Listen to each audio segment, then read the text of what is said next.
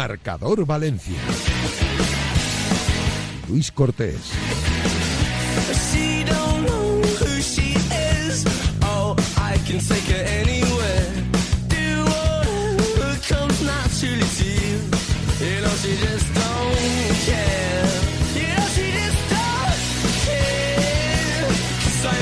Saludos, ¿qué tal? Son las 7 en punto de la tarde y como cada día aquí comienza Marcador Valencia, como siempre, a través de Radio Marca 98.7 de la FM, en radiomarca.com, en la APP personalizada para esta casa y si no podéis escuchar el programa en directo, justo después lo colgamos en iVoox, ahí tenéis el podcast, para poder escucharlo a cualquier hora del día. Hoy entrenamiento abierto, al menos 15 minutos para la prensa en las instalaciones de la Ciudad Deportiva de Paterna en el Valencia Club de Fútbol. Y lo cierto es que la recuperación de futbolistas para Rubén el Pipo Baraja va viento en popa toda vela, que diría aquel eh, poema. Porque en el día de hoy se ha visto como Nico González ha comenzado de nuevo a trabajar con el eh, resto del grupo, ha tocado balón y da pasos agigantados en su recuperación, tal y como adelantó la semana pasada esta casa. Radio Marca diciendo que iba a recortar de manera sustancial su tiempo de baja, estaba en torno a los tres meses y más o menos en dos meses el jugador ya estará preparado. Esté bien o no esté bien, el bueno de Nico González no podría jugar este fin de semana contra el Fútbol Club Barcelona debido a esa cláusula del miedo incluida en la cesión del futbolista cuando llegó al Valencia, pero obviamente tiene muchas opciones, un porcentaje bastante alto, de poder reaparecer, al menos en la convocatoria, en el próximo partido en Mestalla de aquí, dos semanas, contra Club Atlético Osasuna. Partido también muy importante para el Valencia, son cuatro meses de guerra, son todo finales, para que el conjunto de Rubén el Pipo Baraja termine saliendo de los puestos de descenso. Así pues, hoy Nico González ha sido uno de esos futbolistas que al menos en la primera parte ha trabajado con el resto del grupo, además lo ha hecho con botas de tacos, además, como ya hizo en la jornada de ayer, lo ha hecho tocando balón a las órdenes, como digo, del vallisoletano Rubén Baraja. La gran sorpresa de la jornada, por supuesto que sí, en positivo, ha sido José Luis, eh, José Luis Gallá, el eh, lateral y capitán del Valencia Club de Fútbol, que lo hemos visto realizando carrera continua en eh, los campos principales donde se ejercita el primer equipo de la ciudad deportiva de Paterna, junto a un readaptador, obviamente un síntoma importante de que va menguando su lesión en el eh, tobillo y que poco a poco va mejorando. Es obvio que es muy complicado que esté para el partido contra el Fútbol Club Barcelona. Yo, yo creo que sigue siendo difícil que esté para el partido contra Club Atlético Osasuna, pero no es imposible que llegue el bueno de José Luis Gaya. Es una lesión que depende cómo evolucione la zona afectada del tobillo, va a caer cara o va a caer cruz en la aparición de José Luis Gaya. Pero, obviamente, él, al igual que Nico González, ambos dos están intentando absolutamente todo para regresar cuanto antes a la dinámica del Valencia Club de Fútbol. Por lo tanto, hoy Gaya, nuevo paso hacia adelante, por primera vez después de que se lesionara, de que el pasado lunes no, el anterior pasara en este caso pruebas eh, médicas, hoy, como digo, ha saltado a correr en la ciudad deportiva de Paterna. Em, repito, insisto, puede llegar al partido contra el Club Atlético Osasuna. Es posible que lo haga, pero yo creo que quizá, aún trabajando mucho, es demasiado precipitado. Va a recortar plazos, eso sí, pero guau, estaría muy, muy, muy, muy eh, cogido con pinzas que llegara al partido contra Osasuna. Simplemente porque la lesión de José Luis Gallá iba para tres o cuatro semanas. En el caso de que llegue contra Club Atlético Osasuna, serían dos semanas. Es cierto que el esguince no es importante, pero obviamente también requiere en este caso una, una recuperación con calma, pautada, y por lo tanto el bueno del capitán, que lo está intentando todo, veremos finalmente cuando reaparece. Más casos, el de Cavani. se están cumpliendo los plazos de su recuperación. Ya lo hemos visto correr junto a un readaptador, haciendo carrera continua con botas de tacos en la ciudad deportiva de Paterna. Obviamente un símbolo importante de que el futbolista está cada vez más cerca de regresar a los terrenos de juego. Este sí, que su vuelta prácticamente está pautada para ese partido contra el Club Atlético Osasuna. Hoy es cierto que junto al resto de lesionados que ahora citaremos, se ha ejercitado al margen. Pero el bueno de Cavani, que tenía una lesión muscular, se va recuperando cada vez mejor y por lo tanto eh, puede llegar a ese partido contra Club Atlético Osasuna. Más casos, hemos contado ya tres. El resto, yo creo que llegarán después del parón por selecciones. Uno es el de Gabriel Paulista, que tuvo una lesión muscular en el muslo en el partido contra la Real Sociedad. Le hicieron pruebas esta semana. Hoy no se ha ejercitado con el equipo. Eh, hizo, hizo, contra todo pronóstico, el Valencia en el día de ayer parte médico del hispano-brasileño obviamente, un poco también profundizando en el nombre médico de la lesión muscular que tiene en el muslo. Pero para que nosotros nos entendamos, es lesión muscular en el muslo de la pierna derecha, más allá de sustantivos médicos, y por lo tanto, eh, al ser una lesión muscular, todavía quedan tres partidos antes del parón, Barça este fin de semana, que es imposible. Osasuna el fin de semana que viene, que es muy difícil. Y Atlético de Madrid en el Wanda, que es más posible, pero igual que le reservan, siendo una lesión muscular, hasta que termine el parón por selecciones. Gabriel todavía sigue ejercitándose en el interior de la ciudad deportiva de Paterna y ni siquiera sale a trotar por el césped, por lo tanto, esa lesión va más pausada que el resto, también porque es más reciente. Fue en el otro día en el partido contra la Real Sociedad. También tenemos que hablar del bueno de Marcos André, que hoy también se ha ejercitado al margen del resto de sus compañeros en esa lesión en el eh, tobillo, una zona distinta de la que se lesionó el bueno de José Luis Gallá, una zona que como ya contamos, por ejemplo, en los primeros días, para andar él necesitaba, bien es cierto que conducía eh, por su propio pie y todo, pero para andar necesitaba una bota ortopédica que le ayudara porque cuando impacta con el suelo al eh, brasileño, al delantero ya hispano-brasileño, pues le duele.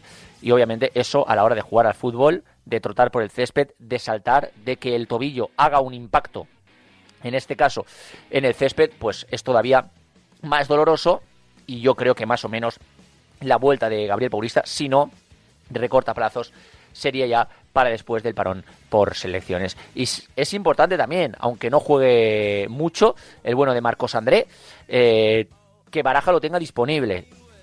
Yo creo que en este caso que, que el Pipo Baraja, y lo dice, en este momento tan difícil eh, para el Valencia Club de Fútbol, es bueno tener absolutamente a todos los eh, jugadores disponibles, sean más o menos titulares en el Valencia Club de Fútbol. Eh, Jaume Domenech, recordar que a él le queda todavía más, un mes y medio, dos meses de recuperación. Obviamente su lesión era más importante. Estamos hablando de un eh, cruzado del que fue operado, pero también está trabajando muy duro, también está trabajando muy fuerte. Y no sé si la frase perfecta sería que está recortando plazos, pero en este caso sí que su recuperación va por buen camino y él está contento por cómo está yendo su recuperación y tanto el propio jugador como los servicios médicos del Valencia Club de Fútbol entienden que en mes y medio, dos meses, ya podría estar trabajando con el resto del equipo. Y no es baladí la recuperación de Jaume Domenech porque el jugador a nivel motivacional, no solo deportivo, que a mí me parece importante, es un jugador que suma mucho en cada uno de los entrenamientos del Valencia Club de Fútbol y por supuesto también en cada una de las charlas, arengas, algún tipo de actividad motivacional que hace el Valencia Club de Fútbol en cada previa del partido, en el descanso o después del partido. Es un capitán, Jaume Domenech, de la plantilla del Valencia Club de Fútbol. Hay dos futbolistas que también acabaron con problemas físicos el partido contra la Real Sociedad.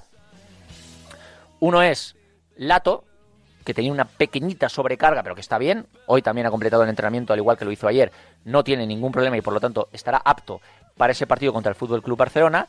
Y hoy, con un golpe en la parte principal del entrenamiento, Andrea Almeida ha dado el susto, pero se ha recuperado en la zona de la mano, pero se ha recuperado y ha podido completar el entrenamiento con total normalidad. Por lo tanto, tan solo ha sido un susto eh, el que ha propiciado el bueno de André Almeida, que también terminó con problemas, con un golpe el partido contra la Real Sociedad, pero ha podido entrenar tanto hoy como ayer y está previsto que también mañana con total eh, normalidad para preparar el próximo partido contra el eh, Fútbol Club eh, Barcelona. Un Fútbol Club Barcelona en el que hoy ha hablado Xavi y obviamente no ha dicho absolutamente nada del Valencia Club de Fútbol porque el conjunto blaugrana está enfocado en el partido de mañana jueves de semifinales de Copa del Rey, ese clásico en el Bernabéu contra el Real Madrid. Y claro, yo pensando, digo, ¿qué es mejor para el Valencia? ¿Que el Barça llegue con una derrota en el clásico o con una victoria en el clásico? Yo sinceramente eh, abogo porque el Barça gane contra el Real Madrid. Si el Barça cae contra el Real Madrid, llegaría a Mestalla después de perder tres partidos consecutivos. En Europa League contra el Manchester United, en Liga contra el Almería, algo que nadie preveía y si se termina realizando, esa derrota también mañana en Copa del Rey contra el Real Madrid. Tres partidos consecutivos, tres derrotas seguidas. Llegaría el Barça ante su afición en el Camp Nou. Mm, yo sinceramente he visto muy pocas ocasiones, yo no recuerdo ninguna, en las que el Barça haya perdido cuatro partidos consecutivos. Por lo tanto, yo prefiero, yo abogo que el Barça gane mañana el derby, aunque parece, el clásico, perdón, aunque parece difícil. Porque tiene a Lewandowski lesionado, porque tiene a Dembélé lesionado, porque tiene a Pedri lesionado y Gaby podrá jugar, pero no jugará contra el Valencia ya que está sancionado. Estas son las cuatro bajas que va a tener el Barça contra el eh, Valencia y ya las repasamos en el día de ayer con Alejandro Segura. Ferran está en una buena forma ahora mismo y eh, sería la delantera que formará el Barça contra el Valencia el próximo fin de semana. La de Rafinha, Ansu Fati, que sí es cierto que tampoco puede que no esté al 100% porque acaba de regresar también de una lesión, y en punta Ferran Torres. Tiene equipo de sobra. La duda que parece que está ondeando en eh, la casa del Camp Nou es quién jugará en el centro del campo, quién acompañará a Sergio Busquets y a De Jong. Si será que sí o será Sergi Roberto. Yo prefiero que sea Sergi Roberto. Me parece menos futbolista que Kessie, siendo los dos para mí buenos futbolistas. Pero parece que Kessie no casa mucho con el juego que quiere implantar Xavi, al menos hasta ahora. Obviamente yo creo que contra el Valencia Xavi dejará a un lado ese sistema de cuatro centrocampistas para volver a los tres delanteros y a los tres eh, centrocampistas. Eh, por cierto, lo ha comentado hoy Javi Lázaro en el directo de Marca Valencia y a mí me ha llamado poderosamente la atención.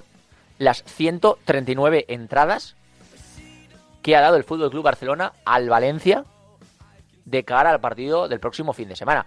A ver, yo no sé cuántos aficionados han pedido entrada para ese partido, pero dudo que siendo el Valencia, dudo que teniendo esa afición, haya pedido solo 139 entradas. Solo, por ejemplo, el Levante para ir al Coraz ya va por más de 300. Por lo tanto, me parece un número ínfimo de entradas.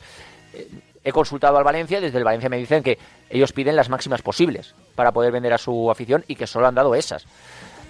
No quieren realizar ningún tipo de polémica desde el Valencia Club de Fútbol. No sé y desconozco cuántas entradas demandará o ha demandado el Barça cuando viene aquí a Mestalla para sus aficionados, pero, pero, me parece que en un campo que aún con obras puede albergar cerca de 90.000 aficionados, tan solo den 139 para equipo rival, que en este caso es el Valencia Club de Fútbol. De esto debatiremos hoy aquí en Marcador Valencia con dos buenos eh, compañeros y amigos como son José Vi Sánchez de Apunt Media y Miguel Ángel Rodríguez de el diario Marca.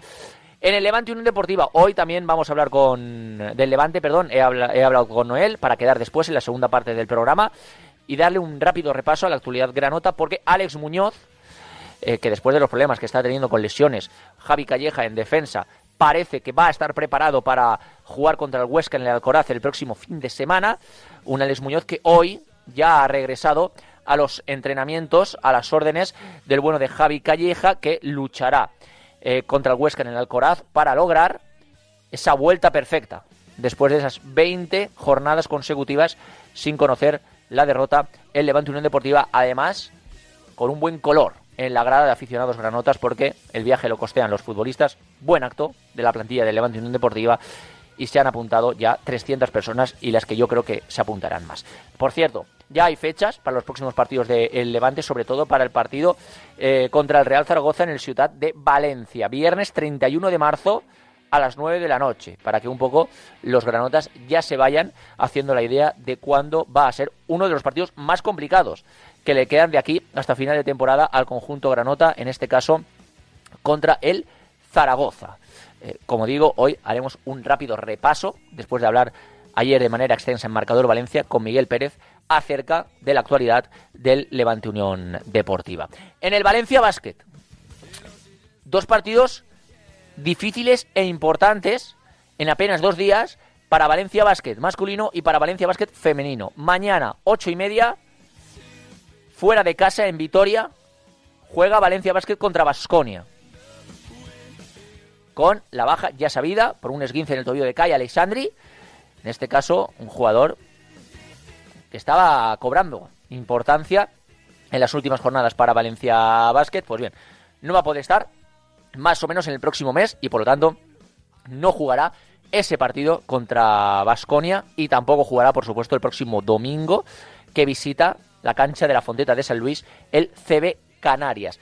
Eso por parte de los chicos, que por supuesto hay que recordar que están luchando por entrar en el top 8 de la Euroliga y por mantenerse también en el eh, top 8 de la liga regular, ya que no empezaron demasiado bien ya que no han sido regulares, por así decirlo, durante toda la temporada y no pueden perder la estela de los equipos que se van a clasificar para los playoffs eh, por el título, que obviamente son los ocho primeros.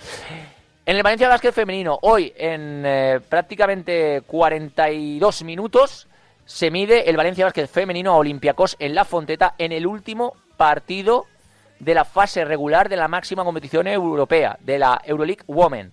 Lo hacen contra Olympiacos, un rival muy complicado, las griegas, y también sin dos jugadoras importantes.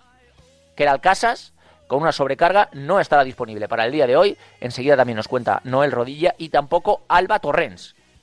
Ambas jugadoras se han caído en este caso de la convocatoria de Rubén Burgos, que va a tener que tirar de otras futbolistas, también por supuesto jóvenes y no tan jóvenes, pero que están dando un rendimiento óptimo esta temporada para el Valencia Basket eh, femenino. Bien es cierto que, bueno, eh, hablamos muchas veces del de, Barça masculino, de cómo pierde a jugadores como Lewandowski, como Dembélé y cómo se repone con otros jugadores de una calidad también eh, muy alta desde el banquillo.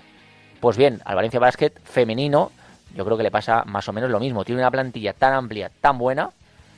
Por ejemplo, me salen jugadoras todavía eh, como Raquel Carrera, como Leti Romero, que están haciendo una temporada soberbia y que obviamente tienen galones para darle al Valencia Básquet Femenino la victoria hoy a partir de las 8 contra Olympiacos. Enseguida realizamos con Noel Rodilla la previa de esos dos partidos, tanto el de mañana en eh, Vitoria contra Basconia de los chicos como el de hoy en la Fonteta de las chicas contra Olympiacos. Por cierto, en la última parte de este marcador Valencia, vamos a hablar de fútbol femenino. Sé que es cierto que hoy no es nuestra sección acabado en Adeteica, pero creo que no tiene que ser excusa que siempre hablemos de deporte femenino en la sección Teica. También podemos hablar más días. Y hoy me parece un buen día porque este fin de semana, después de dos fines de semana de parón, uno por selecciones y otro por descanso, va a volver la Liga F, la primera división de fútbol femenino aquí en España, con dos partidos importantes de Levante y Valencia femenino. Por ejemplo, el Valencia femenino juega en casa contra el eh, Granadilla Tenerife para continuar su buena racha de resultados. En los últimos seis partidos, cuatro victorias, dos derrotas y las dos derrotas han sido contra Barça y Real Madrid, que entra dentro de lo lógico perder el partido. Pero ganaron a Villarreal, ganaron a Real Sociedad, ganaron al Betis y ganaron al Levante Las Planas. Victorias que han hecho que el Valencia femenino escale casi de pelear por el descenso a la sexta plaza por encima de la Real Sociedad y tener a tiro de piedra el quinto clasificado que es el Madrid Club de Fútbol Femenino. Puede arreglar y muy bien la temporada del Valencia Club de Fútbol Femenino si termina sexto o quinto. Sería un gran puesto para el conjunto que ahora entrena Jesús Oliva y que yo sinceramente hace mucho tiempo que no recuerdo una posición tan buena del Valencia Club de Fútbol Femenino y estar tan tranquilo en una temporada del Valencia Club de Fútbol Femenino con un gran equipo que tiene el conjunto del eh, Valencia que juega en Antonio Puchades con jugadoras contrastadas y el Levante femenino que sigue su camino de estar el próximo año en la Champions League femenina. Va tercera, por delante solo el Real Madrid y el Barça. Es cierto que la tercera plaza exigiría una fase previa del eh, Levante femenino, pero bueno, estar ahí es muy importante y tiene un gran mérito. Vamos a hablar de todo ello, del Levante y del Valencia femenino, hoy con David Menayo, el erudito del Food aquí en España, que escribe en Marca, y hemos quedado con él para hablar del Valencia femenino y del Levante femenino en particular, también porque se está viendo representado en las convocatorias de la selección española. El Valencia femenino es el equipo, el segundo equipo de España que más jugadoras ha aportado a la absoluta y a la sub-23. Con cuatro jugadoras en la absoluta y tres jugadoras en la sub-23. Brutal, por eso el estado de forma en este caso que tiene el conjunto del Valencia femenino. Así pues, tenemos eh, un marcador Valencia condensado, lleno de información, lleno de opinión, lleno de entrevistas y muchas cosas que tocar hoy aquí en eh, Radio Marca. Como siempre, con el grandísimo Pascual Zamora en la dirección técnica, con Javi en labores de producción y de redacción, recibir un cordial saludo del que os habla. Yo soy Luis Cortés, estáis aquí en vuestra casa, en Marcador Valencia, en Radio Marca, y si queréis, os podéis quedar con nosotros hasta las 8.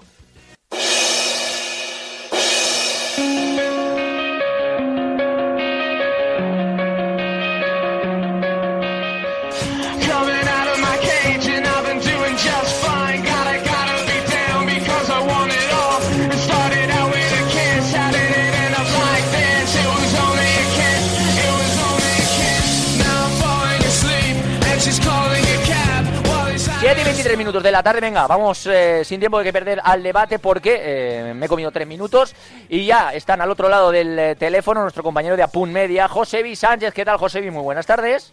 Muy buenas tardes, Luco. Encantado de hablar contigo ya que hoy te he puesto falta en el entrenamiento del Valencia. Espera que presente a Miguel y luego me excuso.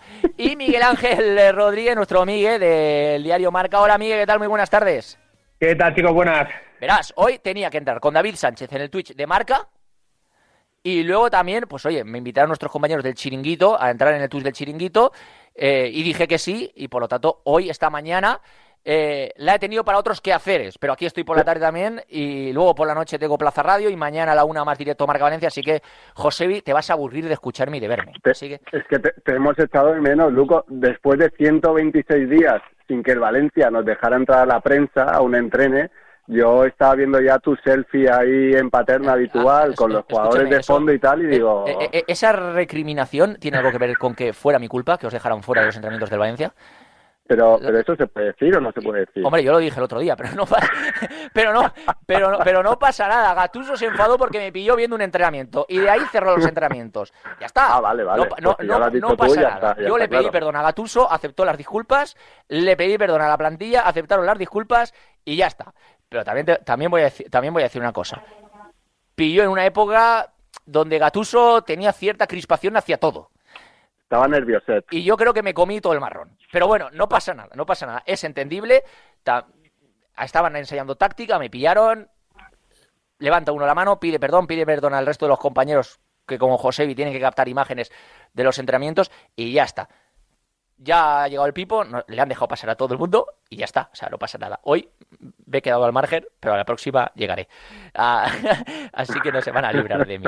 Eh, chicos, bueno, ha llegado el Pipo Baraja y, en ese último partido contra la Real Sociedad ya había algún brote verde yo en el partido contra el Getafe. Bien es cierto que Mamardasvili tuvo que sacar alguna mano que otra. Pero en el partido contra la Real, yo recuerdo una mano de Lenormand, que sacó en este caso Mamardasvili, no sé si fue a Lenormand o a Cubo, en la salida de un córner, da igual, pero fue una mano, y luego, ocasiones claras como tal, no que cogiera la manija del partido, que en este caso lo hizo eh, la Real Sociedad, pero ocasiones claras como tal, yo creo que tuvo más el Valencia. A mí me recordó a ese Valencia replegado atrás, incluso en los cambios, Thierry por Samu Castillejo, que a mí me sorprendió. Luego al final el Pipo termina con, con hasta siete futbolistas de corte defensivo el partido, que es lo que te demandaba el envite. Pero oye, tres puntos muy bien sacados, chicos. Eh, ¿Veis brotes verdes? Hablaba el otro día Hugo Guillamón en los medios oficiales del club que es un punto de inflexión. Ojalá sea así, pero quizás solo es un paso hacia adelante. No lo sé, pero es algo muy positivo. Dale, dale. No, yo, eh, a ver, para mí, no sé si punto de inflexión, pero sí era balsámico y vital. Eh, la plantilla, tú lo sabes, Luco, había ya un punto de psicosis de decir, es que no somos capaces de ganarles a nadie. Es que llevaban ocho partidos seguidos sin ganar, un punto de 24.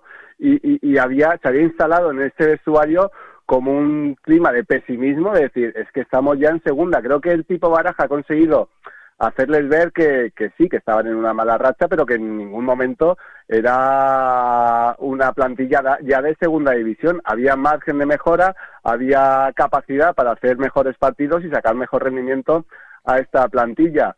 Los brotes verdes de Getafe, te diría que, no sé, tú los viste, yo estaba allí y, y, me, me, cuesta ¿eh? adivinarlos, pero sí que es verdad que contra la Real creo que el factor Mestalla fue fundamental para enchufar bien al equipo y luego hubo solidaridad, hubo garra, hubo entrega, que es lo mínimo que se le puede pedir a este equipo, hubo ese puntito de suerte con el gol en propia puerta que se marca la Real Sociedad y, por ejemplo, que no entra el centrechut envenenado de la primera parte de Oyarzabal que saca eh, Mamardasvili, cosas que en otros partidos quizá la moneda salía cruz, en este salió cara y yo creo que, no sé si punto de inflexión, pero creo que sí que ha sido un cambio de chip total en la plantilla, un soplo de aire fresco, la llegada también de un mister como Baraja, con ganas y con capacidad para poder enchufar al equipo y si es además con un más tres en el marcador en el segundo partido, pues mejor que mejor. El problema, ahora lo comentamos con Miguel, que el calendario, cuidadito, que el que le viene al Valencia es complicado este mes de marzo. Sí, sí, sí, está claro que el calendario asusta, pero bueno, cuando estás con la navaja en el cuello, como lleva el Valencia de hace un mes o más de un mes, eh, más que nunca tienes que ir partido a partido y ya cada partido es una final independientemente del rival. Y bueno, con lo respecto a un punto de inflexión, yo no lo sé. Yo es que sigo viendo grandes carencias en la plantilla y eso no lo va a remediar eh, Baraja. Eso se tiene que haber remediado en el mercado invernal y lo que sí que he visto pues que has conseguido romper una tendencia eso sí. Eh, y es bueno es un buen punto para intentar eh, conseguir un rebote y volver a, intentar crecer un poco en, en la liga. Y al final es que Baraja está aplicando un poco la lógica pues, de un equipo que está eh, jugando el descenso que es no encajar. Lo primero tiene que ser no encajar goles eh, y a partir de ahí intentar sumar todo lo que se pueda. Esto ya no es una cuestión de, de llegar a a un mínimo de, de puntos para, para, para, un objetivo. Aquí es conseguir eh, más puntos que dos rivales que sean los que bajen junto con el Elche, que para mí está desahuciado desde hace bastante tiempo. Entonces, eh, pues eh, con, con, los mimbres que tiene, pues voy a intentar armar un bloque que, pues eso, pues que en bloque, en bloque bajo defienda bien, que sea solidario y que intente cazar alguna contra. Eh, las dudas que a mí me presentan, y por eso sigo considerando que Valencia es un claro candidato al descenso, es que con la plantilla que, ten, que tiene, le dé para, para, para salvarse, aunque intente ese planteamiento que es más lógico, porque hay que recordar que esta plantilla se, se creó para un entrenador que aparte de pegar la espantada y huir eh, con los primeros problemas que ha tenido, ¿eh? eso fue ¿eh? ¿eh? es que planteaba un sistema de juego que era muy personal de él, que aquí en Valencia nunca ha funcionado y que a él no le funcionó. Entonces, con estos mimbres, pues tienes que intentar salvar a la papeleta. Cuando pase todo esto, que ojalá pase, que ojalá se quede el Valencia en primera, porque obviamente yo estoy con Miguel. El Valencia es un claro candidato al descenso y yo ya pienso como un equipo que, es claro candidato al descenso y por eso tiene que ir rascando puntos de donde sea. Por, eso lo digo, yo pienso ahora mismo en el Valencia como un, como una Almería. Y obviamente puntuar contra la Real Sociedad está muy pero que muy bien. Pero si esto pasa y pasa bien, porque como el Valencia se salve de esta, nos hemos salvado de una buena, pero como esto pase y pase bien, algún día analizaremos la etapa Gatuso en el Valencia. Cómo eh, eh, ese técnico deja tirada a una plantilla que muchos jugadores habían confiado en él en muchas situaciones, renovaciones, etcétera, y lo hace de la noche a la mañana con una explicación de 45 segundos en el parking de la ciudad deportiva de Paterna sin permitir preguntas y diciendo solo que Boro es un valiente. Sí, sí, ah, un gatino, un gatino. O Gatuso brutal, ¿eh? Sí, sí, yo, respecto a, lo que habéis dicho, yo discrepo. O sea, para mí, mm, la plantilla del Valencia, a, día de hoy, sí, es una candidata al descenso por, la, por el lío en el que se ha metido, pero por potencial y por estructura, para mí no es una plantilla. Eh, a principio de temporada, candidata al descenso. Mm, vamos a ver, creo que ha estado por debajo de su rendimiento, creo que se han juntado una serie de factores que han provocado que estén ahí bajo y una racha mala como no había tenido en treinta y pico años de historia. Todo eso ha provocado que ahora mismo esté en descenso y sí, sea una candidata al descenso, pero como demostró a principio de temporada y como demostró para mí este sábado pasado Baraja en Mestalla, a esta plantilla apretándole y sacándole el máximo rendimiento, le puede ganar al tercero de la clasificación y bien ganado como era la Real Sociedad. Para mí la imagen, Luco, tú estuviste en Mestalla, de Baraja, calentando el ambiente desde que salió a aplaudirle la afición en el minuto cero de partido hasta que cogió highlights de la pechera en el 93, yo veo esa imagen, soy público, me enchufo, soy jugador y me enchufo también. Creo que era básico y fundamental tener una figura, llámese tipo o llámese cualquiera, que pusiera ahí un poco la inyección de, fuerza y de, y de moral a este equipo que estaba muerto hace dos semanas. Sí, a ver, todo este tipo de, performance y tal está muy bien, pero al final la, realidad es la que es. Eh, yo es que hablamos de treinta y pico años, yo no recuerdo una plantilla de Valencia tan floja en treinta y pico años, y yo creo que lo que está ocurriendo eh, sí que es cierto que está siendo bastante fuerte porque, porque está ya en el puesto de defenso, pero yo creo que es una consecuencia lógica de lo que se veía en las últimas temporadas. O sea, al final, eh, si tú vas descapitalizando la plantilla y este verano vendes a Soler y a Guedes y tienes a cinco cedidos, a Cavani y Almeida, o sea, es que al final lo normal es que esta situación, lo normal no, pero que esta situación se podía dar. Yo creo que era, vamos, yo creo que es una consecuencia lógica de la política de esta gente. ¿Sabes lo que pasa, Miguel? Que yo a ti te entiendo, yo estoy contigo. Pero también estoy con, con José Vir, una cosa que ha dicho. La, la plantilla se ha debilitado muchísimo. Eso es así. Hombre. Pero de ahí, de ahí a que sea una plantilla para descender, yo tampoco. Hombre, pero vamos Otra cosa, otra cosa es que esté mal perfilada desde un inicio para jugar a una cosa que el Valencia no está preparado para jugar. Si llevas tres años sin fichar a un seis. Claro. es que esto, es una, esto, es, esto es negligencia. Claro, claro, claro, que sí, que sí. Eh, es el único equipo que está del 10 para abajo que nos ha reforzado en primera división. Pero también te digo una cosa, dicho lo cual, rusa. Dicho lo cual te digo lo siguiente, dicho lo cual te digo lo siguiente, ¿eh? Que aquí eh, café para todos o café para nadie. Los últimos dos entrenadores del Valencia, que no Javi Gracia, Javi Gracia no, pero los últimos dos entrenadores del Valencia, José Bordalás, priorizó el fichaje de un delantero antes que un 6 y se gastó 8,5 millones de euros el Valencia, ya sea por una negligencia de Anil Murti o no, pero priorizó el fichaje de un delantero antes que un 6 y cuando Gatuso salía a hablar públicamente decía que 6 él tenía a Nico y a Hugo Guillamón, que, no hacía falta un 6. Bordalás porque se inventó lo de Guillamón en el centro del campo, eso pero claro, yo creo que Bordalás se equivoca, decir, se equivoca. Y luego él en Navidad lo pide, no se lo trae ni es cuando rompe payetes con todo el mundo. Claro, pero quiero decirte que, aquí hay café para todos o café para nadie. Que no siendo los culpables prioritarios, porque no lo son. pero, mira, para mí Gatuso, después de, de, o está a la par de, de, Neville como entrenador del, del Valencia, porque los números los números están ahí, en la época Lim. No, Neville mejor. Al final, Neville mejor. Y, claro, pues sí, Neville mejor, sacó más puntos. Neville al menos llegó a una semifinal de Copa del Rey. Sí, sí.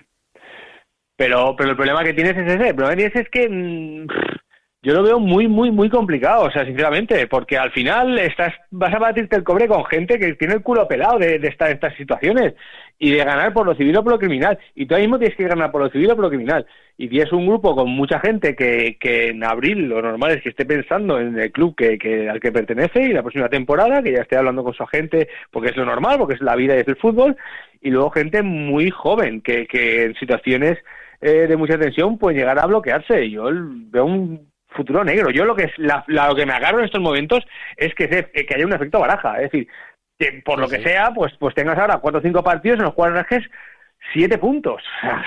Es algo que no has conseguido en toda la liga. Pero, pero a eso, pues que la llegada del nuevo entrenador, pues insufle de confianza a la plantilla y que tengas ese punto de suerte que no has tenido durante, durante algunos partidos y que te ha costado bastantes puntos. Eso también es cierto. Valencia mm, eh, ha tenido situaciones de partido en las cuales, joder, pues se podía haber tenido un poquito más de fortuna. Podía arrancar más puntos.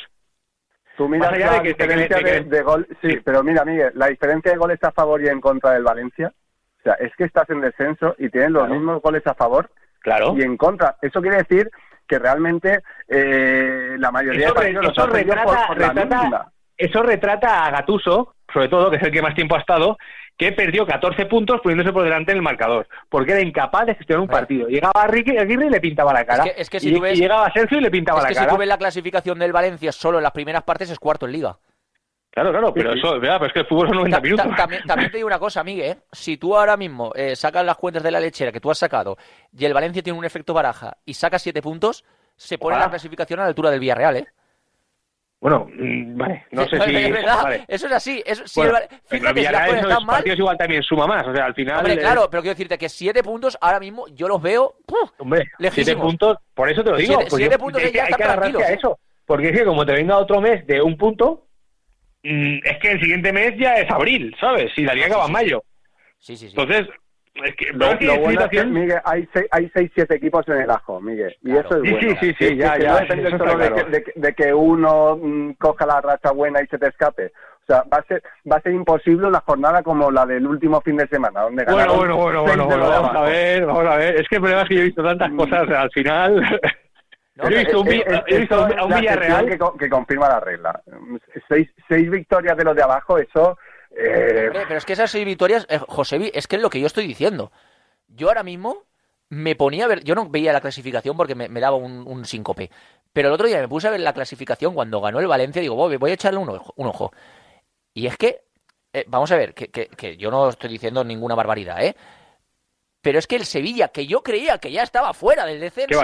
y, Sevilla está ahí, Y, el Sevilla, el otro día palma y está a dos puntos del Valencia. es que en, el minuto 25 en la cerámica, con el 0-1 de Enesunal, el Villarreal estaba a siete puntos del Valencia, que son menos de, dos, de tres partidos. O sea, a siete puntos. Es que el Girona, que tiene. Ah, siete puntos para Valencia es un mundo. Sí, es... un mundo, pero es que ahora mismo, eh, eh, siete puntos, es decir, Jolín, eh, estamos hablando de que el Real Madrid está a 7 del Barcelona y que tiene muchas opciones de ganar la liga. Mira, yo me aferro a que Baraja te haga un efecto Paco López, hablando claro. eso. es lo que hay que agarrarse ahora y hay que confiar en el tipo y que porque esto de situación ya trasciende de, la táctica. Pero me, refiero, me, refiero, Miguel, me refiero, Miguel, a lo que ha dicho Josevi, que ahora mismo hasta el Girona, que lleva tres victorias consecutivas, el Girona está a, a, siete puntos del... No, así, a siete puntos del, del, del Valencia. Así, es que está a siete puntos del Valencia y lleva tres victorias seguidas. Y ahí hay una cantidad de equipos pero, brutal. El, Girona, justamente puede ser uno de los equipos que mejor fútbol practica en primera Sí, sí, sí, sí, pero quiero decirte que, escúchame, que ahora mismo eh, el Atlético Amistad es muy probable que juegue mejor que el Valencia. Si eso estamos todos de acuerdo. Pero quiero decirte que en modo clasificación, oye, que la cosa está ahí, que tú ganas dos partidos y parece que te has salvado, pero no te has salvado. Pero el problema, Luco, es que ahora tienes Barça, Osasuna, y Atlético de Madrid. Es un calendario complicado el que tienes en este mes de marzo y has dejado pasar el calendario relativamente asequible que has tenido en el último mes y medio, donde has tenido pues los Cádiz, Almería, Girona, mm, Getafe, equipos y puntos donde... Tú contra el Cádiz tienes que jugar. Y contra el Español en casa. Es decir, eh, Josevi, tú para salvarte, yo lo siento mucho, pero tú a los Asuna tienes que rascarle algo en Mestalla decir, o sea, el Osasuna lo que no puede ser es que digamos, jolín, vaya calendario, Barça y Atlético Madrid. Sí, sí, pero, pero lo, mismo decía del, Cádiz, el Osasuna está peor que la Real. En casa, Luco, igual decía del Cádiz, del Mallorca, del Elche. A esos equipos les tienes que ganar en casa. Pues no les has ganado. Ya, ya. ¿Sabes? O sea que. Mm, pero ahora es otra, tienes, que, tienes que saber manejarte con la situación que tienes ahora, que es vivir con el agua al cuello. Y que ya en determinados momentos de partido en los cuales te interese que no se juegue más al fútbol y que no se juegue más al fútbol y eso es un arte y hay que saber hacerlo. Y, yo dudo que esta plantilla eso lo sepa hacer. Y lo que está diciendo públicamente el Pipo Baraja, Miguel, Josevi, y, y con esto también quiero ir terminando, es que, claro, em, tienes que ser mentalmente fuerte porque tú ahora mismo estás a un punto de la permanencia, pero el Pipo, y yo creo que todo el mundo en ese vestuario sabe que puede llegar un momento en el que puedas estar peor. Que tú ahora pierdas en el Camp Nou y te veas a 3, 4 puntos de la permanencia.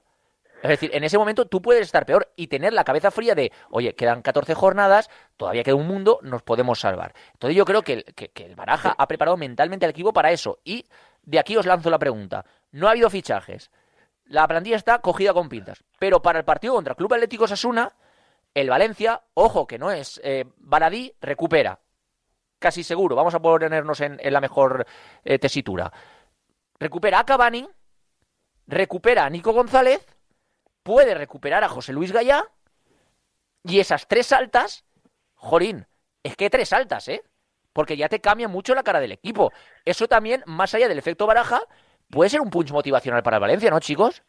Sí, sabría, sabría nueva, refrescar un poco las ideas y intentar, pues eso, sobre todo piernas, gente que tenga piernas y que llegue de estar descansado y que esté para competir, pues hombre, siempre te va a dar un, un, un, plus, porque es que a veces que encima del equipo es que físicamente es que está mal trabajado el equipo, ¿eh? o sea, es que todos los partidos en el minuto 70 se te cae el equipo, todos los partidos. O sea, ha sido un desastre de, de, principio a fin. Y hay que intentar ganar por lo civil o por lo criminal. Y lo que hablabas antes de, de prepararlo psicológicamente, tú cuando hablas con, gente que ha dirigido equipos que, que, se han visto en esta situación, hay una barrera psicológica que tienen todos que es verte a menos de un partido de salvación. ¿Sabes lo que te quiero decir? Hmm. O sea, estar ahí y que siempre, si ganas un partido, tenga la posibilidad de salvarte. Cuando te pones ya cuatro puntos, ya la presión empieza a ser muy, muy, muy, grande. ¿eh? claro que puede pasar. Claro que puede pasar y es un miedo que tendrán los técnicos porque aquí la gente sabe lo que lo que lo que se está jugando y es gente que es muy profesional, tanto Baraja como Marchena saben perfectamente lo que hay y eso es un, aspecto que van a tener muy en cuenta ellos porque el hecho de verte más de un partido es que te atenaza. Y de ahí la frase, y de ahí la frase no hay que dramatizar, vamos a estar tranquilos, paso a paso, eh, esto va a ser una lucha, una carrera de fondo hasta el final y las muchas frases que ha dicho Baraja porque yo creo que él es consciente y yo ya lo he asumido desde hace tiempo que esto, si el Valencia se salva a tres jornadas del final, yo creo que es para sacar el champán y descorchar la botella. Hombre, vamos, yo te lo firmo, pero, que va a sufrir hasta el final, Luco. Hasta el final se va a sufrir, Luco. Eso lo tengo yo clarísimo. Pues espero, yo espero que no, ¿eh? Yo espero que haya un efecto baraja, como hubo con Pago López con Levante aquella temporada mágica, y que, y que el equipo tenga la capacidad de, de, de, de, de ganar partidos, o sea, de empezar a sumar, porque llegar a mayo y estando ahí abajo, ahí sí que te digo yo que... Y, luego, y esta ya es la última, yo creo que, sinceramente, va a ser muy difícil que pase porque ya no es la falta de querer hacer algo positivo en este club, que también, pero ya no es eso. Es la negligencia en la gestión continua de mérito en el Valencia. Pero yo vi al Valencia con Javi Gracia y yo sinceramente nunca tenía la sensación de que el Valencia fuera a bajar. Yo veía al Valencia de Gary Neville y yo sinceramente nunca tenía la sensación de que el Valencia iba a bajar. Pero ahora sí que estoy teniendo la sensación de que el Valencia puede ¿Pero bajar. ¿Por qué? Porque tenía los mejores futbolistas. Claro, claro. entiendo, entiendo que si no es una un punto de inflexión en la victoria contra la Real Sociedad, que sí que sea un punto de inflexión esta situación para Meriton. Y que por favor haga algo al menos, al menos, al menos, para no bajar. Que ya no te digo que por favor lo hagan para meterse en Europa, que es lo que no van a hacer nada. Y si, y si se salvan, vendrán a Maldalviría que se ponga como, como han hecho siempre, pero, pero por favor, que llevamos ya nueve años con esta gente, ¿eh? Ya, pero en una situación tan crítica nunca. No, pero es que les da igual. Si, si no han hecho nada para revertir en Navidad, ¿qué van a hacer? Es que, es claro, es que la realidad es esa. Pues es que no, no es una cuestión de opinión, es una cuestión de analizar su trayectoria y sus hechos. O sea, no van a hacer nada, no han hecho nada para cambiar la dinámica eh, en, en Navidad con la posibilidad de reforzar al equipo. O sea, tiene gente que es incapaz, como Corona, que es un tío que está ahí porque es un funcionario que decía Nil, eh, que, no, tiene, no, tiene, la capacidad para fichar gente competente ni para hacerle ver al dueño de que si no fichas al equipo igual lo bajas a segunda. ¿Sabes? De hecho, en la entrevista con Fernando, ahí siguen las frases ahí latentes. Y ahí está el opino, opino igual, Miguel. Yo creo que se ha llegado a un punto de no retorno con Peter Lim y Meriton. Eh, es una pescadilla que se muerde la cola, un círculo vicioso del que ya no puedes salir porque no vas a estar en Europa en bastantes años, eso te corta los ingresos económicos, eso te corta que puedas reforzar el equipo y hasta que no tengas una estructura deportiva mm, potente y profesional que te permita aceptar con jugadores de bajo coste que puedas rentabilizar, entonces sin sacar dinero y entonces sí reinvertirlo en eh, potenciar la plantilla, cosa que con Meriton mm, dudo bastante, va a ser imposible que salgas de esa zona Meriton, donde te has instalado en los últimos años y que te ha llevado en esta temporada a bajar un escalón ¿eh? y, estar luchando por el descenso. el año que viene, el año que viene... Estoy ya en la zona, me tiro por el balcón. No, no, es que vamos a ver, lo normal si no... Si, zona, Meriton es el 12 que ahora yo firmaría sangre estar en 12, vamos. Es decir, la, esto ya no es zona mérito, esto es zona... Pero, que esto es una consecuencia lógica de todo. O sea, si tú no bajas este año y sigues con la misma gestión, vas a bajar el que viene. pero es que eso es de cajón. Por eso es que, pero es que, es que, vamos, los milagros en Lourdes. Al final el fútbol está todo inventado. Y, o sea, y esta gente no admite ni que se les aconseje, ni, ni, ni admiten tener un directivo con, con iniciativa para hacer cosas. Ya está, la consecuencia lógica con estos es, es acabar en el hoyo. Pero es que está claro. Chicos, eh, Miguel, eh, Josevi, que muchísimas gracias a los dos por estar aquí en Marcador Valencia. Que y nos agarramos al efecto baraja, ¿eh? O sea, también te lo digo. Yo creo que el tipo ahí. Después, de la espantada de, la gatuseta y, y los golpes en la espalda y, de invitar a, la gente ahí a cenas, yo creo que yo creo que ahora Baraja es el único que puede, que puede, bueno, ya lo ha hecho, insultar un poco de motivación al equipo. Josevi, que mañana te vemos, te escuchamos en Apun Media y Miguel, que mañana te leemos en marca, ¿vale? Muchísimas gracias, chicos. Gracias, Luco, y déjame que salude a mis amigos Alberto y Javi, que son fieles seguidores de Radio Marca, de la tertulia, y que les hace muchas gracias cuando entro con, contigo. Pues yo también les saludo, hombre, si son, eh, si son oyentes del programa, oh, faltaría más y que sigan haciéndolo, claro. Gracias, Josevi, gracias, amigo, un, un abrazo enorme. Hasta luego.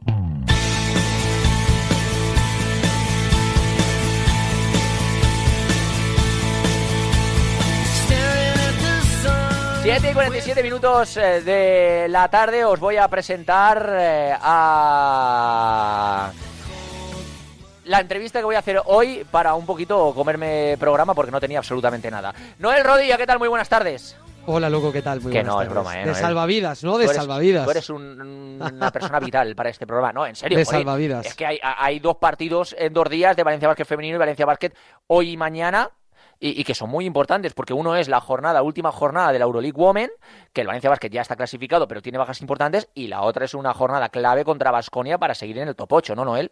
Sí, porque Valencia Basket ya está clasificado, como tú has dicho. Ahora mismo está en cuarta posición por la victoria de Polkovice con un partido más.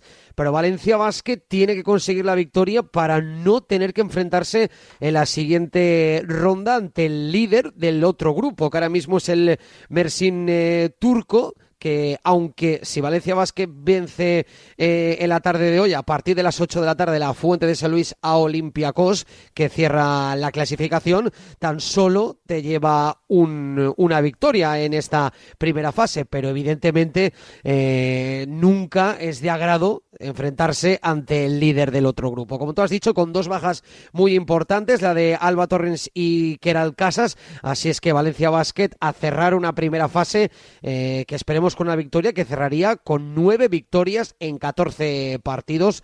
Yo creo que muy buenos datos en esta primera participación en la máxima competición continental de las chicas de Rubén Burgos. Y los chicos de Alex Mumbrú con esa baja de Kaya Alexander durante un mes por un eh, problema esguince, mejor dicho, en el tobillo. No va a estar, por supuesto, para estos dos partidos eh, de manera más inmediata. Mañana Basconia en Vitoria y el domingo CB Canarias en la Fonteta. Jolín, es que te ves el calendario de Valencia Básquet masculino y parece del Valencia Club de Fútbol. Todos los equipos son difíciles, pero es así, ¿no? Y bueno, eh, Valencia Basket lucha primero por mantenerse en el eh, top 8 de la Euroliga y en el top 8 de la Liga regular, que también es importante, Noel.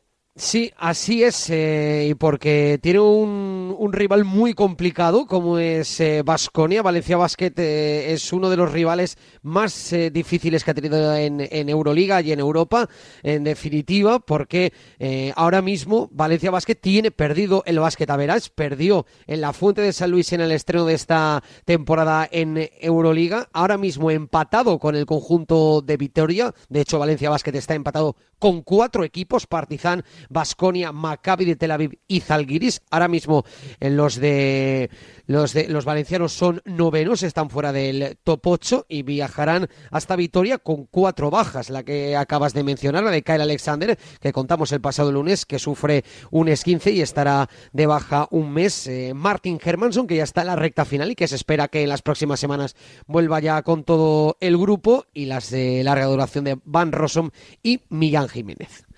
La última que te hago, eh, Noel, eh, rápidamente. El Levante Unión Deportiva con Alex Muñoz, ya entrenando con el grupo y con una ilusión enorme de que se haga la vuelta perfecta, venciendo en este caso al Huesca en el Alcoraz. Así es, ha sido la noticia de la semana. La, ya veníamos contando que estaríamos muy pendientes de Alex Muñoz, que se perdió el partido del, del, pasado fin de semana por molestias, que estaba en duda si estará este próximo fin de semana ante el Alcoraz. Así es que de momento se incorpora, queda a la espera de los dos entrenamientos de la semana para saber si entra o no en convocatoria, al igual que Roberto Soldado, que también se perdió el, el choque del pasado fin de semana por molestias. Y están todas las entradas vendidas. Esta mañana que te he estado escuchando en el chiringuito, ciento y algo vendía el Barça al Valencia, el Huesca se ha comportado con 330, Muy con bien, el 313 Huesca, entradas. No sé si Alcoraz será el doble de grande que el cabrón, Oye, pero, pero, al han rascado dinero, fíjate tú. Sí, sí, A ver, desde el Huesca, que ya no se juega nada, creo, en segunda división, es inteligente y dice, oye, pues mira, eh, yo rasco dinero y ya está, claro. Pues eh, se, se ha vendido prácticamente en una hora, así es que habrá invasión granota en, en Huesca. Noel, que muchísimas gracias, te mando un abrazo enorme y por supuesto te escucho con el básquet y con el levante aquí en eh, Tiempo de Radio Marca, ¿vale? Un abrazo, Luco. Si quieres seguir al minuto toda la actualidad deportiva, ser el primero en enterarte de las noticias más relevantes y vivir todo el deporte en directo, descárgate ya la app de marca. Resultados y clasificaciones, los mejores directos, agenda de televisión, notificaciones personalizadas de tu equipo, modo oscuro y mucho más. Accede al instante a la información deportiva que más te interesa con marca, la app número uno para vivir el deporte. Ni el challenge del papel higiénico, ni el de la botella. Los retos más difíciles a los que se enfrenta nuestra generación están en la vida real, como el famoso encontrar trabajo challenge o el independizarse challenge. Y aunque para superarlos necesitamos vuestro apoyo, aceptamos el reto. Súmate en aceptamoselreto.com. FAD 916 15 15.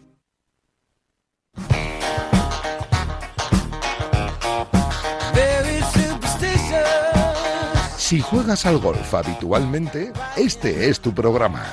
Y si no lo haces, también. Porque en Bajo Par sabrás de lo mejor del golf, de los grandes jugadores y jugadoras, de gastronomía, viajes, destinos increíbles, los mejores torneos del mundo y los campos con un secreto especial. Profesionales, amateurs, chicos y chicas, los sábados de 9 a 11, una hora menos en San Andrews, en la radio del golf, en Radio Marca, con Guillermo Salmerón. Bajo Par, el golf para todos.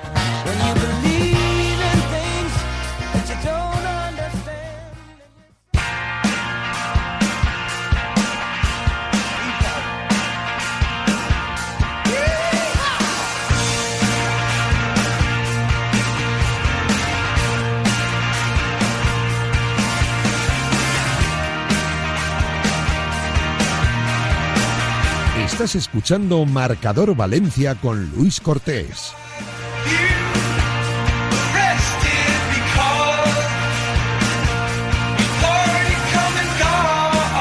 Siete y 53 minutos de la tarde, venga, siete minutitos eh, para hablar del FUTFED valenciano que goza de muy buena salud. David Menayo, eh, un erudito, por supuesto que sí, en el FUTFED en español, escribe en marca, ya lo conocéis absolutamente todos. Hola David, ¿qué tal? Muy buenas tardes. Muy buena, Luco, ¿qué tal? Eh, y te decía lo que de goza de buena salud, porque más allá de la clasificación de Levante y Valencia, que es bastante buena, eh, ahora lo explicamos, pero antes, en clave selección española eh, y esa última convocatoria, tanto en la selección absoluta como en la selección sub-23, las dos principales selecciones, y, y ese viaje que hizo a Australia, la selección de, de Jorge Vila, lo cierto es que primero el Valencia es el segundo equipo que más jugadoras aporta a estas dos selecciones con cuatro y tres respectivamente, cuatro en la absoluta y tres en la sub-23. Solo por delante está el Real Madrid femenino, es decir, Berta Pujadas, Marta Carro, eh, Fiamma y Enid Salom. Eh, brutal y luego las tres que han, que han ido a la sub-23, eh, como son en este caso María Molina, que debutaba en la, en la selección española sub-23, Ana Torroda y Asun Martínez, y suele ir también, esta vez se quedó fuera, pero suele aparecer ahí, Anita Marcos. lo cierto es que hacía mucho que yo no veía tanta afluencia de jugadoras del Valencia y también jugadoras del Levante, tres en la absoluta, como son en este caso Paula Tomás, María Méndez y, Alba... Uy, se me ha ido la. Redondo. Alba Redondo. Es decir, bastante jugadoras en este caso, eh, David. Sí, a ver, yo creo que primero responde a la situación, hay que poner en contexto de las 15 y las pocas jugadoras del Barcelona que van a la selección y luego, sobre todo, yo recalcaría el buen trabajo ¿no? de Levante y Valencia esta temporada, como decías, que además sacando jugadoras no solo buenas eh, candidatas a estar en ese próximo mundial, sino también jóvenes, ¿no? Que vienen derribando puertas por abajo y haciéndose notar en, en la selección. Eh, creo que incluso podrían haber ido alguna más, en el caso de Torrodá, ya que también es habitual en convocatorias con la absoluta, en este caso se ha quedado con, con la sub-23 y en el caso del Levante, pues jugadoras como Nuria Mendoza o Leire Baños, que a las que todavía Jorge Villa parece no darle alternativa y que para mí no destacarían para mal en, un equipo conformado por las mejores jugadoras de España. Desde luego que no. Y por supuesto, Mendoza está haciendo una temporada increíble, Leir Baños también. Ana Torroda, que la citaba David Menayo también, eh, debutó hace dos años con la selección española en ese partido en Alcorcón eh, contra Dinamarca, si no recuerdo mal, y es un habitual en la selección española. A veces también contrasta con la selección española sub-23 porque es muy joven, Ana Torroda. Eh, y en cuanto a la liga, obviamente esto tiene que ver con algo y es con la liga.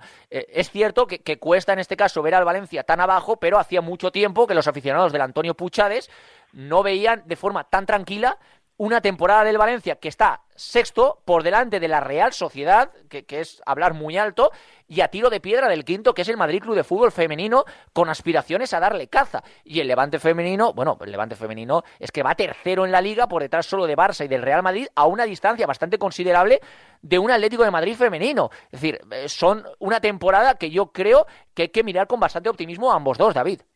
Sí, a ver, yo creo que el Levante temporada sobresaliente, sobre todo porque está maximizando la plantilla que tiene, que es verdad que se reforzó en verano, pero para mí se sigue quedando un poquito justa para un equipo que está ahí arriba luchando por puestos Champions. Está a cuatro del Real Madrid, eh, con un partido además pendiente directo entre ellos a jugar todavía en el Alfredo Di Stéfano. Y bueno, yo creo que con la dirección de Sánchez Vera está maximizando, como decía, las prestaciones de muchas jugadoras, ya no solo de las citadas, en la selección, donde para mí destaca Alba Redondo, que está luchando por el Pichichi, sino también de jugadoras como Natasha Andonova, que no, no firmaba ese nivel, yo creo que desde que llegó al Levante, de Mayra Ramírez, que me parece un fichajazo y que está encajando a la perfección ahí arriba, y luego de jugadoras en el centro del campo. ¿eh? Tatiana Pinto está asumiendo galones, eh, la propia Leire Baños. Parecía que con la salida de Zorronza y, y de Toletti, sobre todo, pues el equipo se iba a descomponer y al revés, ha buscado un estilo nuevo, una esencia nueva y yo creo que la clasificación hace fruto a lo que estamos viendo sobre el verde. Y luego el Valencia para mí de notable. Es verdad que empezó muy bien la temporada, se desinfló un poquito con esa mala racha de resultados que acabaron con Andrea Esteban eh, pues dejando el banquillo y asumiendo ese cargo por Jesús Oliva, pero con el nuevo técnico eh, están resucitando un poco, por lo menos a nivel de confianza, quizás no tanto en juego y en resultados, pero sigue a confianza y yo creo que eso le va a venir muy bien para afrontar el tramo final de temporada, donde yo creo que no se va a jugar nada, porque va a estar muchos puntos por encima del descenso y a muchos puntos de los puestos de Europa, pero bueno, va a ser un equipo que, que se va a querer hacer notar y sobre todo volviendo un poco al inicio, Luco, jugadoras que se van a jugar el estar en ese mundial, al final tienen que dar el, el 200% y yo creo que eso le va a venir muy bien también al Valencia para acabar lo más arriba posible. Eh, renovaciones, por supuesto, también en el Levante, la de María Méndez y la de Mendoza, si no recuerdo mal, que son importantes. Y cuidado, esto lo digo ya aquí con, con David Menayo presente, cuidado a las sorpresas que guarda el Valencia. Porque también vamos, a tener sorpresas con el Valencia femenino dentro de creo que poquito y que le van a hacer mucha ilusión al, al público del Antonio Puchades. Ya verás que sí. Ah, a mí me parece que para seguir este tipo de resultados tienes que ensamblar el proyecto y no vale solo con ser flor de una, de una sola temporada. Al final creo que estos equipos tienen que hacerse fuertes con sus jugadoras eh, fetiche y que no se les escape como ha pasado años anteriores yéndose al Barcelona, al Real Madrid o, reforzando otros equipos como el Atlético. Que eso también es, es, algo complicado, algo complicado, pero sí que es cierto que, que, lo que dice David, que el Valencia, por ejemplo, apostó por un equipo muy joven que ahora está creciendo y que eso da rendimiento, pero, repito, insisto, cuidado que van a, a suceder cosas ilusionantes en el Valencia dentro de poquito. David, que de verdad ha sido un auténtico placer que estés hoy con nosotros y por supuesto como cada día te leemos en la web de Marca y mañana también en el periódico Marca, ¿vale? Nada, cuando queráis, Luco, un saludo y un placer. Gracias a David Menayo y nosotros llegamos al fin de este marcador Valencia mañana a partir de la una del mediodía, más directo Marca Valencia, contando la última hora del deporte valenciano. Gracias, Pascu. Excelente trabajo. Que paséis una buena tarde, noche de miércoles. Adiós.